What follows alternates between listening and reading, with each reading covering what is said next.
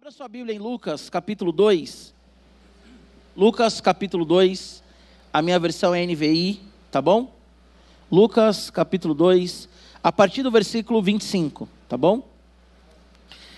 Aqui, enquanto você está abrindo, a Bíblia fala que Jesus ele nasceu e ao oitavo dia, então, os pais dele vão ao templo para consagrar ele, para apresentar ele, para que ele seja também ali é, circuncidado no oitavo dia conforme mandava a lei de Moisés. Também a mulher, quando tinha um, um, um filho, né? Ela tinha que ficar sete dias em casa por causa da purificação. Então Jesus ele foi apresentado no oitavo dia por dois motivos, né? O primeiro motivo para que o primeiro motivo que, que fez com que Jesus fosse apresentado ali ao oitavo dia é que ao oitavo dia, né, um menino ele tinha que ser circuncidado, segundo a lei de Moisés, ali em Levítico, nós lemos isso.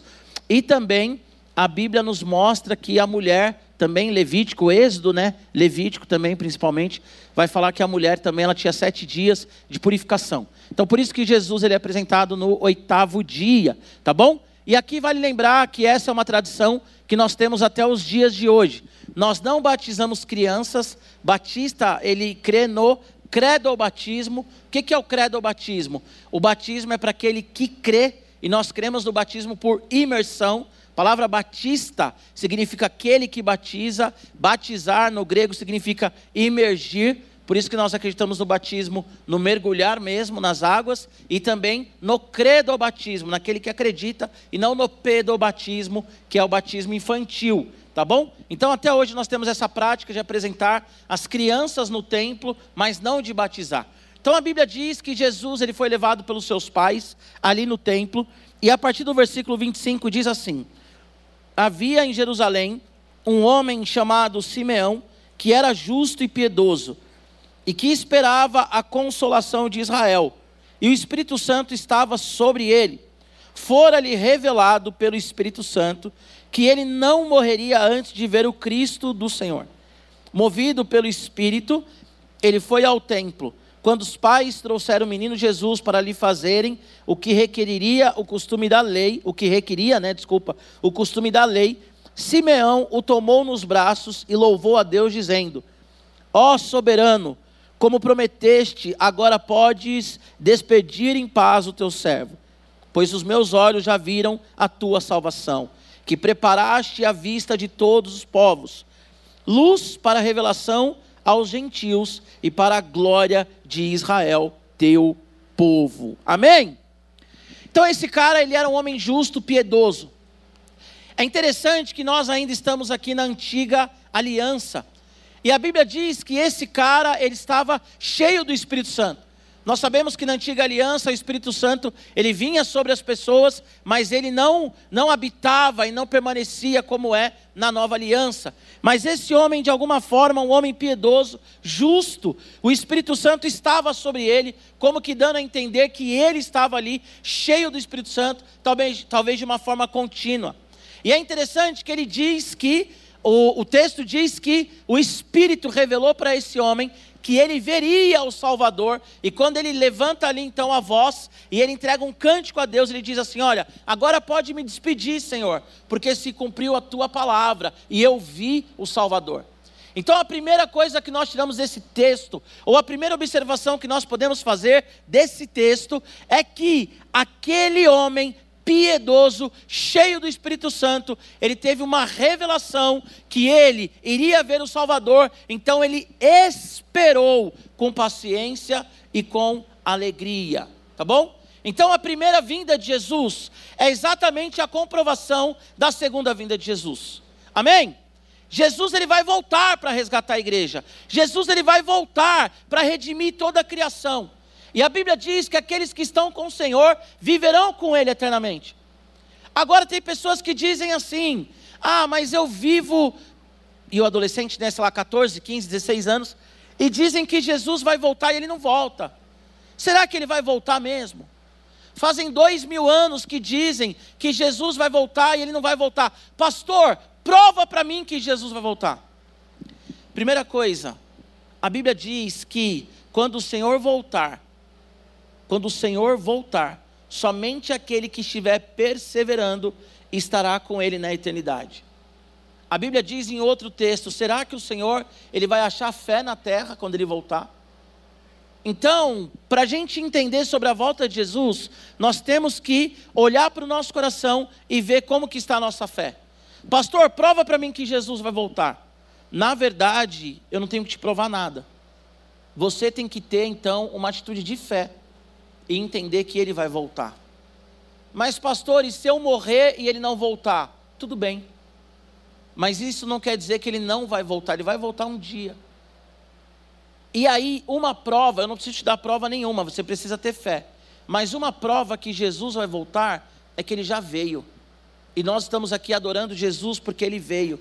E nós estamos aqui adorando Jesus porque nós acreditamos que ele morreu na cruz, mas ele não ficou pendurado na cruz, mas ele ressuscitou ao terceiro dia. Amém? Então, a primeira lição que nós tiramos desse texto é que a Bíblia diz que Jesus vai voltar. E nós temos que ter a mesma atitude de Simeão, esse homem piedoso e cheio do Espírito Santo. Nós temos que aguardar a volta do Senhor. Nós temos que ter expectativa na volta do Senhor. Hoje aqui nós temos a premiação da liga e nós vamos entregar aqui os troféus, né, para o terceiro, segundo e o primeiro colocado, campeão. Mas a coisa mais importante nas nossas vidas é que Jesus nasceu e que Jesus Cristo ele vai voltar. Uma pergunta que eu quero fazer para você, adolescente: como que você está aguardando a volta de Jesus? Como que você está aguardando a vinda de Jesus? É interessante que a Bíblia destaca que esse homem era um homem piedoso e cheio do Espírito Santo. Vocês sabem o que é uma pessoa piedosa? Uma pessoa piedosa é uma pessoa que tem uma vida de leitura bíblica. Vocês que gostam de anotar, anotem aí. O que é uma pessoa piedosa? Primeiro, é uma pessoa que lê a Bíblia. Segundo, é uma pessoa que tem uma vida de oração. E terceiro, é uma pessoa que tem uma vida de obediência. Esse homem, ele era um homem piedoso. O que é uma pessoa piedosa? É uma pessoa que lê a Bíblia, é uma pessoa que ora e é uma pessoa que obedece o Evangelho. A marca do cristão é o amor, e a marca do cristão é também a obediência. Porque aquele que ama Cristo, aquele que ama Deus Pai, ele obedece. Então, uma pessoa piedosa, como que você conhece uma pessoa piedosa? É uma pessoa que obedece a palavra. É uma pessoa que ama Jesus. Mais do que uma pessoa que chora, que ora em línguas, que profetiza, que tudo isso é bíblico e tudo isso também ah, ah, nós temos que fazer mas uma pessoa piedosa é uma pessoa que tem uma vida realmente de obediência. E esse homem aqui, de alguma forma, ele permaneceu em obediência. E olha como que a Bíblia é maravilhosa. A Bíblia diz que quando, como Deus é maravilhoso, a Bíblia diz que quando os pais de Jesus vão entregar Jesus no templo, esse homem cheio do Espírito Santo, ao mesmo tempo ele vai até o templo e ele tem um encontro ali, ele vê Jesus o Salvador. Jesus vai voltar. Pode ser daqui 10 anos, daqui 30 anos, daqui 50 anos. Eu não posso dizer para vocês quando Jesus vai voltar, mas eu posso dizer que ele vai voltar. A minha pergunta para você é: como que você está aguardando a volta de Jesus? O Natal para você já virou uma coisa simplesmente capitalista? O Natal para você virou simplesmente aí uma coisa manipulada pelo sistema, pela indústria, para que você gaste dinheiro? Ou você ainda celebra o Natal como sendo ali a manifestação do amor de Jesus sobre nós? Por que, que eu estou falando isso? Porque se você vive de qualquer jeito e o Natal para você é só mais um momento de ganhar presente, de entregar presente e não de celebrar a vida de Jesus, talvez você vai ter dificuldade também em aguardar a volta do Senhor. Então, aguarde a volta de Jesus. E outra coisa, você pode morrer hoje. Você pode morrer daqui a um ano. A minha outra pergunta é: se você morrer antes da volta de Jesus para toda igreja, e se você morrer hoje, e se hoje for o seu último dia, você está pronto para se encontrar com o Senhor? Você é uma pessoa piedosa? Você tem vivido a partir da leitura da Bíblia, da oração? da obediência? O seu coração está em paz? Se hoje for o seu último dia, o seu coração está em paz, você está pronto para ver Jesus? Porque a Bíblia diz, olha que, olha que lindo esse texto. Quando Jesus foi ser apresentado no templo, o Espírito Santo levou esse homem até o templo. E esse homem, então, ele contempla Jesus. E ele agradece a Deus por ele ver Jesus. E se hoje for o dia que o Senhor vai te levar, você está pronto para ver Jesus? Ou se Jesus voltar e você estiver vivo na volta dele, você está pronto? Você está esperando a volta de Jesus? Ou nós estamos vivendo no automático? Porque no Natal, quem é um cristão praticante ou não, no Natal, quem professa a fé evangélica ou não, comemora o Natal, entrega o presente de Natal. E todo mundo fica bem com as famílias ali e come né, aquela comida gostosa de Natal, como nós falamos até na semana passada. Mas o que difere aquele que realmente conhece Jesus?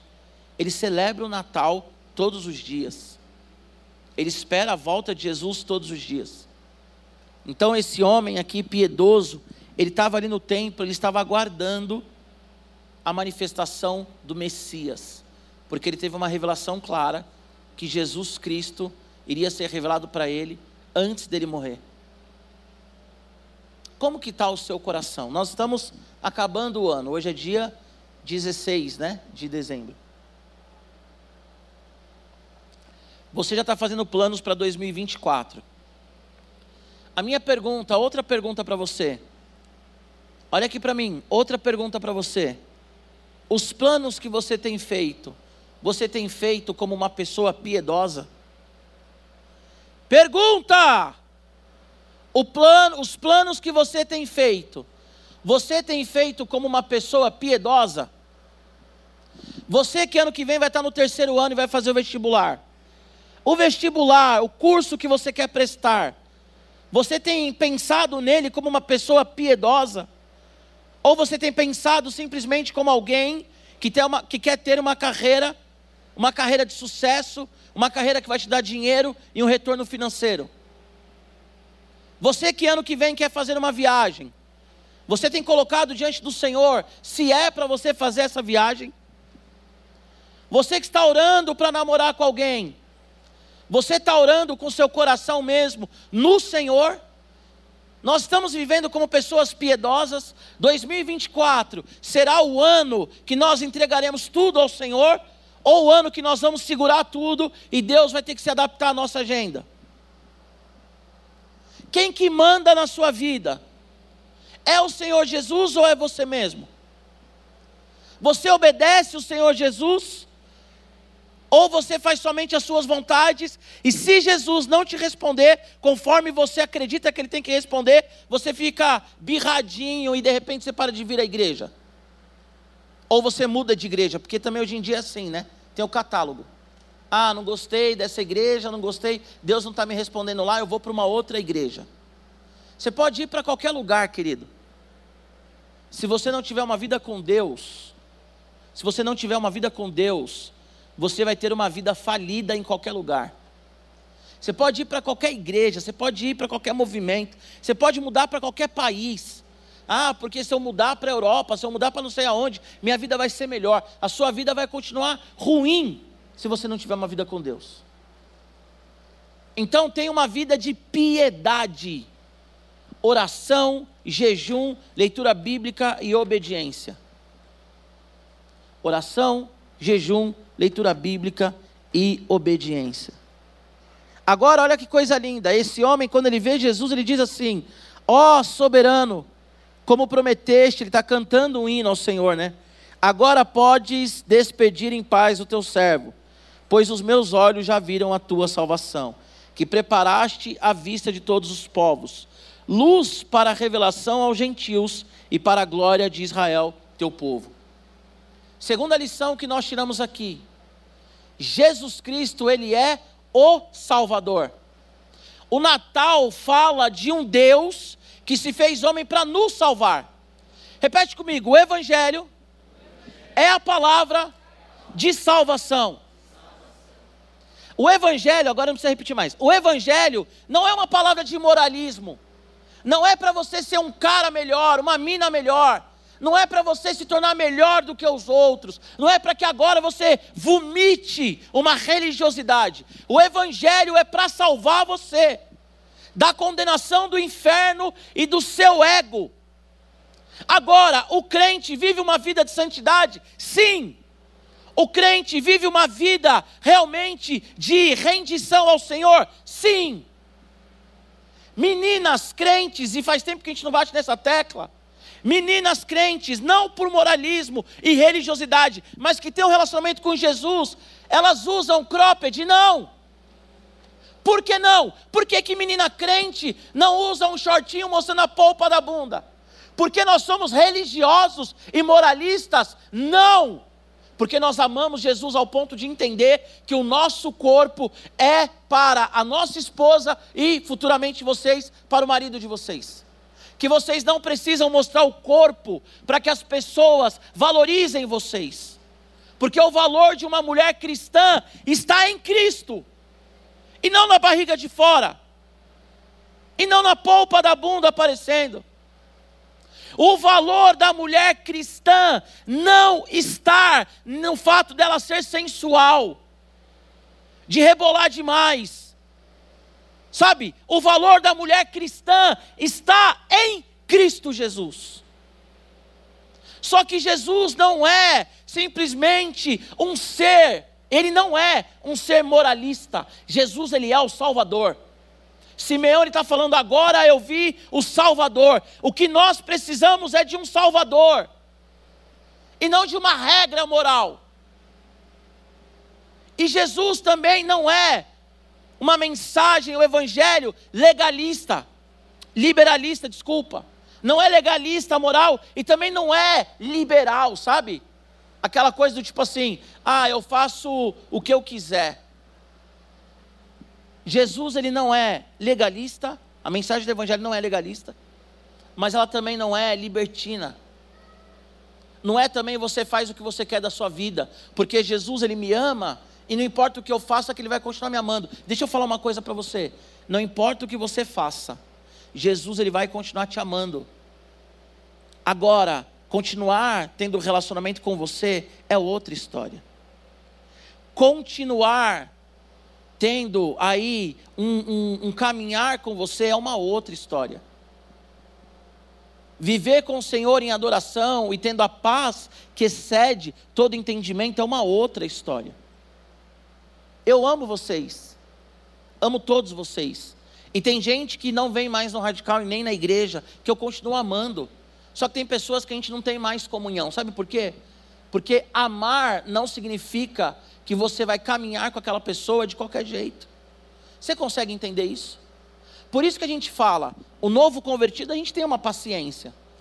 Quando o novo convertido vem falando assim, ai pastor, eu estou fazendo isso, isso e isso, ai pastor, eu estou fazendo aquilo, aquilo, outro, a gente tem uma paciência. Agora, quando já é velho e quando já é velha, na fé evangélica, a gente já olha e fala assim: é o seguinte, não está dando mais. Vocês conseguem entender? Então o evangelho não é simplesmente uma mensagem moralista e não é nada moralista. E o evangelho também não é assim, ah, Jesus ele ama todo mundo e todo mundo vai para o céu. Então por que, que ele morreu para salvar somente aqueles que têm fé nele e obedecem ele? Não faria sentido. Tomem cuidado, porque tem uma linha teológica chamada universalismo. O que, que o universalismo diz? Todo mundo é salvo. Só que a Bíblia é muito clara, eu preguei isso semana passada. Aqueles que creem no Senhor e recebem o Senhor, esses são filhos esses são salvos. E o salvo, ah, ninguém pode julgar ninguém. Só que o salvo, ele tem características de quem é salvo. O salvo, ele não tem características de quem não é salvo. A pessoa está 10 anos na igreja e continua fazendo as mesmas coisas e fala assim: não, mas eu obedeço Jesus. Não. Você obedece a si mesmo e você acha que você está obedecendo Jesus. E os meninos aqui, para não ficar assim, é, as meninas, está vendo? Mas o caráter do menino cristão também não está nas meninas que ele fica. O caráter do menino cristão não está no, no, no, tanquinho que ele tem. Que a maioria de vocês não tem acha que tem, né? Mas enfim. Tem uma ondulação e fala: ah, o pai tá brabo. Ainda, além, né? Do, do. Enfim, ainda tem uma cegueira espiritual, né? pai tá boladão. Tem um carocinho no bracinho aqui. Olha o meu bíceps. Que bíceps, mano? Você é louco? Uma azeitoninha tá chamando de bíceps. O caráter, o valor do menino cristão, ele não está em quantas meninas ele fica. Ele não está em quantos caras admiram ele porque ele é bombadinho e porque ele briga bem. O valor do menino cristão não está no fato da roupa que ele veste. O valor do menino cristão está no fato de ele entender que Jesus Cristo é o Senhor e Salvador da vida dele. Nós não temos que provar nada para ninguém. O nosso valor não está nem nas coisas que nós fazemos. O meu valor como pastor não está no número de pessoas que eu batizo, ou no número de pessoas que aceitam Jesus, ou no número de vezes que eu preguei o Evangelho esse ano. O meu valor está em Cristo Jesus porque nós precisamos de um Salvador, e o Natal ele fala de um Salvador. Jesus não é um, um, um cara que veio para você se sentir bem, um cara que veio para afagar o seu ego. Você consegue entender? Jesus ele não veio afagar o seu ego falar assim: "Ai, lindinho, eu estou aqui para quando você precisar". Não, Jesus ele é o Salvador. Jesus ele é o verbo que se fez carne. Jesus ele é o Deus vivo. E sem Jesus a nossa vida será uma miséria e uma desgraça. Sem Jesus a nossa vida será uma miséria e será uma desgraça. Cara, agora a moda vai indo e vai ficando cada vez pior, né? Agora tá na moda jogo de fim de ano de MCs, né? De funk. Então é o do Rio contra o de São Paulo, é o MC não sei quem contra o MC não sei quem, não é? Aí esses dias, acho que ontem, teve o jogo do MC Fulaninho e MC Ciclaninho. Aí um time lá, eu não sei qual era o time, porque era um time que estava com uma camisa branca, e o outro cara que estava discutindo já estava sem camisa. Aí eu vi assim, os caras discutindo. Olha essa discussão, olha essa discussão. Os caras discutindo, o outro cara vira e fala assim: é, o nosso time ganhou. Olha a discussão, mano.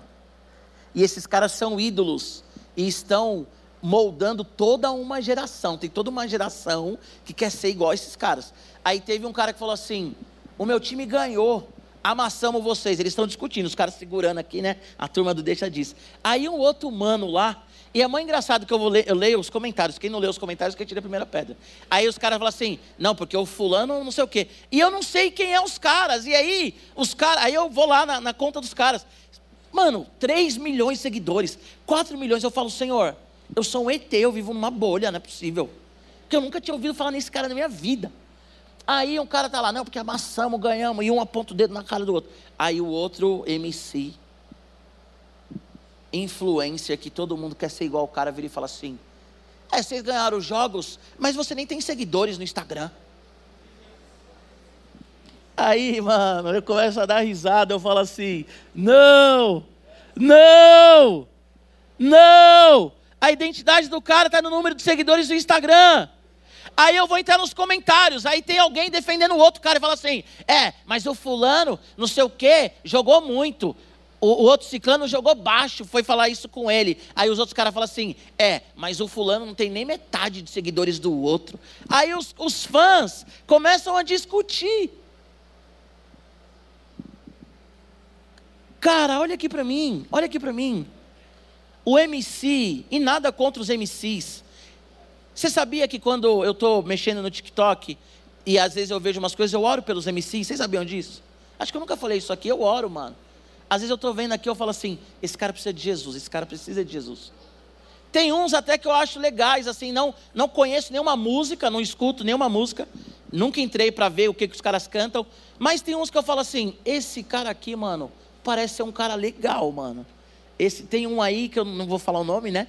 Mas tem um que eu falo assim: esse cara, nunca ouvi nenhuma música do cara, nem sei quantos anos o cara que tem, mas eu falo assim: esse cara aí, eu queria trombar esse cara um dia, mano, para abraçar ele e falar assim: Pô, mano, Jesus te ama, vai para a igreja e tal. Que ele parece ser legalzinho. Pode ser que não seja, né? Mas, cara, Olha a discussão desses caras, mano. E agora olha aqui para mim. Esse cara que tem milhões de seguidores, se ele não entregar a vida para Jesus, que é o Salvador, ele vai para o inferno com um monte de seguidores. E esses caras que piram por causa de, por causa de, sei lá, 500 haters, imagina no inferno, mano. O cara que tem depressão por causa de 100 haters, imagina ele no inferno.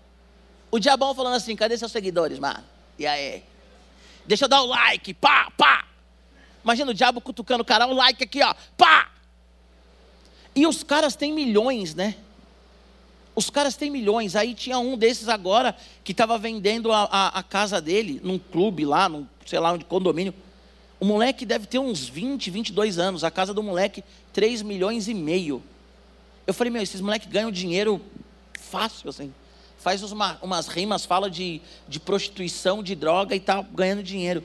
Só que com todo o dinheiro que esse cara tem, que ele ostenta, se ele não tiver encontro com Jesus, ele vai para o inferno. E aí, sabe o que, que você tem igual com esses caras? Que se você não tiver uma vida em Jesus e não entender que Jesus ele é o Salvador, você vai para o inferno do mesmo jeito. E eu não estou aqui falando que, ah, então eu tenho que ir ter uma vida com Deus por medo. Não. Mas é que Jesus Cristo, Ele é o Salvador. E o Natal fala desse Salvador. Pode parecer clichê, mas é uma realidade. O maior presente que nós recebemos é Jesus Cristo. O melhor presente de Natal é Jesus Cristo. Amém? Para finalizar, olha aqui outra lição que nós tiramos disso daqui. Então, primeira lição. Primeira lição. Nós temos que esperar a volta de Jesus. Amém? Primeira lição, temos que esperar a volta de Jesus. Amém? Glória a Deus, aleluia. Segunda lição, Jesus é o Salvador. Ponto. Terceira lição, Jesus ele é o Salvador de toda a humanidade, todas as nações. O texto vai dizer aqui, ó, ele é luz para a revelação aos gentios e para a glória de Israel, teu povo. Jesus ele veio para salvar todos. Homem, mulher, preto, branco, todos cara da Ásia, o cara da África, todos. Agora, como que Jesus vai salvar? Quando a igreja assumir o papel dela de pregar o Evangelho. Nós temos uma responsabilidade na salvação. Quem aqui, levanta a mão só para a gente ver, quem aqui vai dar um presente de Natal para alguém esse ano? Levanta a mão, eu vou dar, levanta a mão. Boa! Não é gostoso você chegar e dar um presente para a pessoa e a pessoa gostar? Não é, não é gostoso?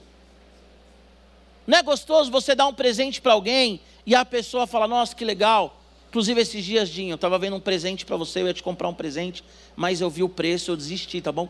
Mas continue orando, tá? Continue orando. Eu olhei e falei, nossa, acho que esse presente ia combinar com o Ricardo, mas aí eu vi o preço e falei, Ricardo, espera mais um pouco. Então, assim, é muito gostoso quando você dá um presente para alguém, não é? Agora imagina você apresentar Jesus para as pessoas. Vocês conhecem as minhas histórias, né? De que eu fui na, na cadeia, preguei o evangelho o cara se converteu.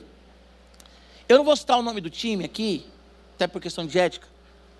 Mas no começo desse ano, final do ano passado, começo desse ano, eu estava indo num time que joga copinha, um time, time até tradicional em São Paulo. E eu ia lá, pregava e tudo mais, e os meninos estavam ali, enfim. Aí, fevereiro, março, eu parei de ir nesse time pela correria. Aí, esses dias me chamaram de novo para ir lá pregar. Eu fui na sexta, na quinta, não sei, sexta, ontem, né? Ontem. Fui lá pregar. Olha que coisa linda. Eu fui lá pregar, um dos meninos me chamou, eles vão jogar de novo a copinha. E um dos meninos me chamou e falou assim: Pastor, eu quero te falar uma coisa. Eu falei: Fala, mano. Ele, cara, próximo domingo, às sete horas, eu vou me batizar. Estou indo numa igreja X, meu, está sendo uma bênção e eu quero te agradecer, porque as palavras que você falou aqui no começo do ano, elas reverberaram no meu coração e agora eu estou indo na igreja e eu vou me batizar. Cara, isso é a coisa mais linda que eu posso ouvir. A coisa mais linda. Eu peguei um trem, peguei ônibus, fui lá longe, num sol absurdo, para falar 10 minutos.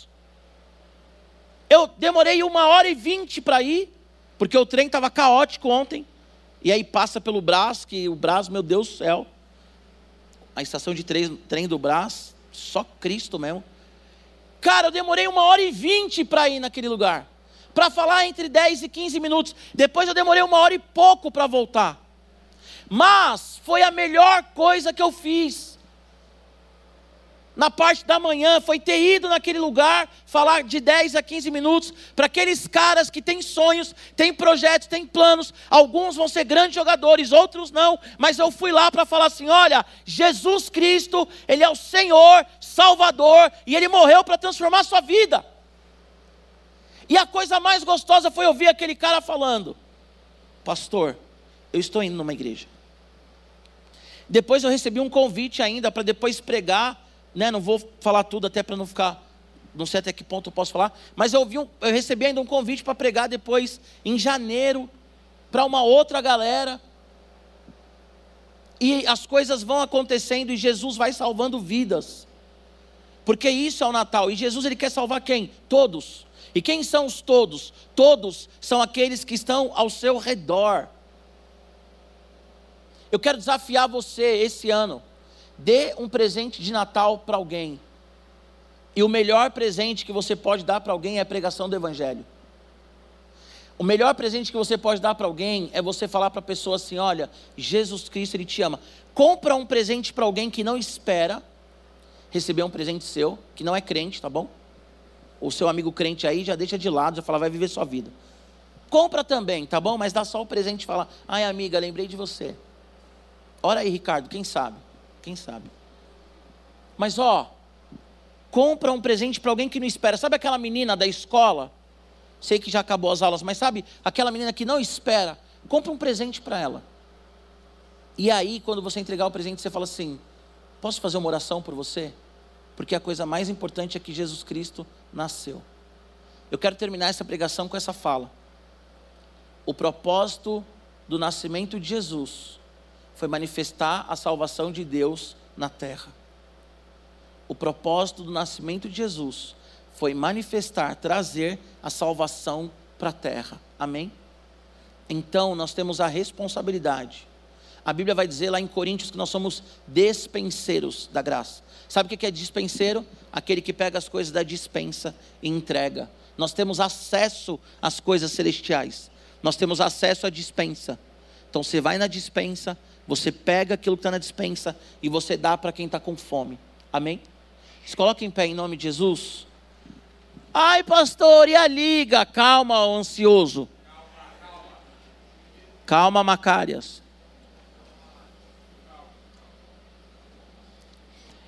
Eu vivi para ver o Tecno em último lugar. Meu Deus.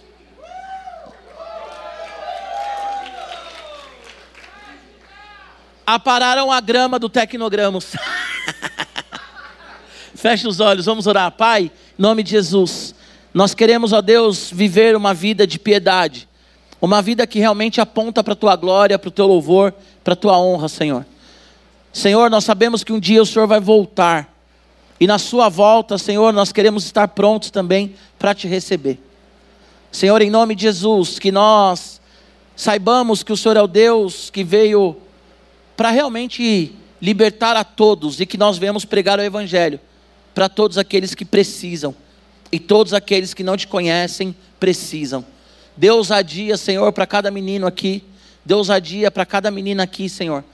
Pregar a tua palavra, dar um abraço, fazer uma oração pelas pessoas.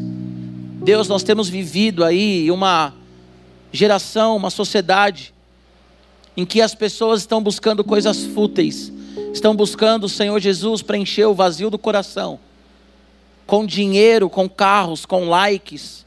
E nós temos, Senhor, a tua palavra, e nós não queremos, ó Deus, guardar a tua palavra no ponto, ao ponto de não entregar para ninguém. Que a tua palavra esteja no nosso coração para que nós não venhamos pecar contra ti. Mas que a tua palavra também esteja nos nossos lábios, para que nós venhamos, ó Senhor, falar do teu amor. Senhor, que nesse Natal o Senhor venha se revelar aos nossos familiares, aos nossos amigos, a todos aqueles que precisam realmente da tua presença, Pai. É isso que nós oramos. Em nome de